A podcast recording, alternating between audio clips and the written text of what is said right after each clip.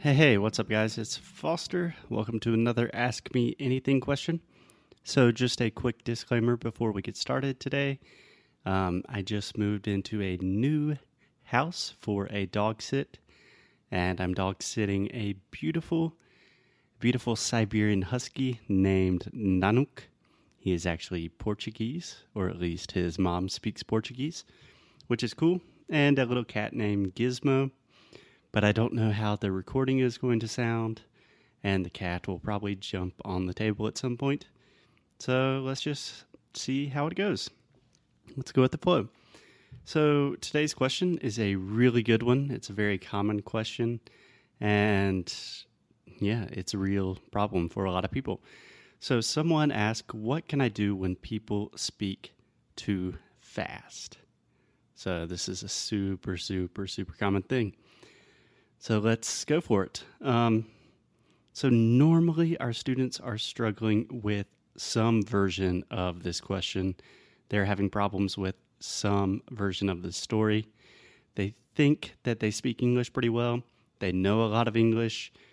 Um, when they're doing speaking exercises in classes or doing anything in a class, everything is pretty good and they can understand almost everything. But then when they have to have real conversations with real native speakers, everything is way too fast. And it seems like the person that you were speaking with is just speaking like a thousand miles per hour. And by the time that you can actually understand what they are saying, they are already talking about something completely different, and you have totally missed the conversation. And personally, I really know this feeling. I feel your pain. I have struggled with this personally a lot in my own language studies. And I know that at least like 90 and 95% of our students have a lot of have this same problem as well. So what can we do? Um, I guess I would like to break this down into two parts. So on one hand, we have a more philosophical approach and then on the other hand, we have kind of a more practical approach, you know, tips that you can do today. So let's start with the more philosophical side, the more philosophical ideas. So, in my personal opinion, I think that most students are thinking in words, right? So, when you start learning English, you learn vocabulary, you learn how to read and write words, and then you learn what they mean. And I think there are a lot of problems with this approach. But the big one is that we do not speak in words, we speak in syllables and phrases and expressions. I know that sounds crazy, but let me try to give an example. So, for example, if I say, um, Hey, what you gonna do tonight? You probably know all of those words in that phrase. So, we have a pretty simple phrase we have the phrase, Hey, what are you going to do tonight? That is pretty simple, right? Pretty easy. But when I'm speaking fast, when I'm having a normal conversation with my friends, what I really say is, Hey, what you gonna do tonight? So I'm combining a lot of these words.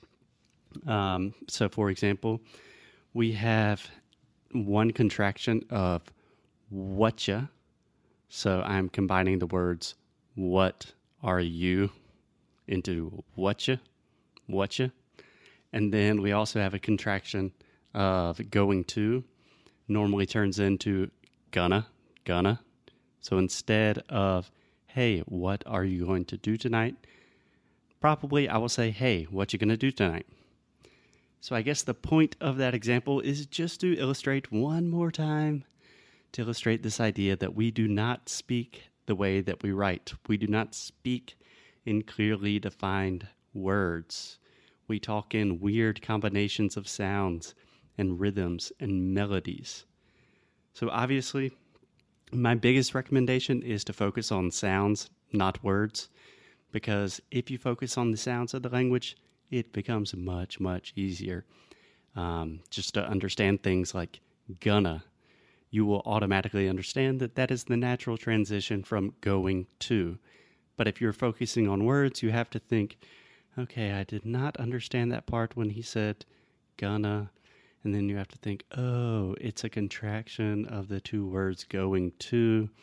And naturally, with this approach, you will spend a lot more time thinking about weird grammar rules and contractions, and you will spend a lot less time directly involved in the conversation, which is the point. So, as always, my advice is focus on sounds. Learn every single possible sound and sound combination that an English speaker can say, and your life will be so, so much easier. But with that said, um, because everyone listening to this is already doing sound school and focusing on sounds, I do want to give some more practical advice, like things that you can do today when people are speaking too fast and you just can't understand them. My first recommendation would be to try to change the subject to something that you are more familiar with, to something you've already practiced and memorized in your scripts. So, for example, if I'm saying, hmm, I don't know, like, hey man, I've been really busy at work. Uh, my boss is killing me with all these projects and he wants to finish before the end of the quarter, and I don't know if I can get all the stuff done because I'm really busy with personal stuff too, you know? You probably can't understand like 50% of that because it's really fast. There's a lot of information. I'm connecting a lot of things. I'm using a little bit of slang, but you can probably understand that I'm talking, at least in general, about my work so in this case, you could return to your script, return to the topics and the subjects that you are already very comfortable talking about, and say something like, Oh, um, what do you do for work again? And then naturally, the person that you're talking to can tell you everything about their job. And then you can say, Oh, cool. Do you like your job? And using this approach of kind of slightly changing the conversation just a little bit, making it slow down without really letting people perceive that that's what you're doing, you are at least maintaining the conversation. You are catching the general idea of the conversation and then continuing to ask questions that you are comfortable asking. So, when in doubt, you can always try to slightly change the conversation back to something you are a little bit more comfortable talking about um, I know this seems weird. It seems like you are, you know, trying to change the conversation completely, but you're not. I do this all the time and it helps me a lot. So I promise it can be effective in a lot of situations. And finally, there's always the classic approach of simply asking the person to slow down and speak more slowly. So this approach has some positives and negatives. So, on one hand, it is a good approach because the person that you are talking to will speak more slowly and you will therefore be able to understand more. However, I do have some disclaimers with this approach because when you ask someone to speak more slowly, it can be problematic for several reasons. First, you are changing the conversation from a natural dialogue to a much more basic one. So if your goal is to understand this really fast native conversation, then you are simply avoiding, you are prolonging the process of reaching that goal.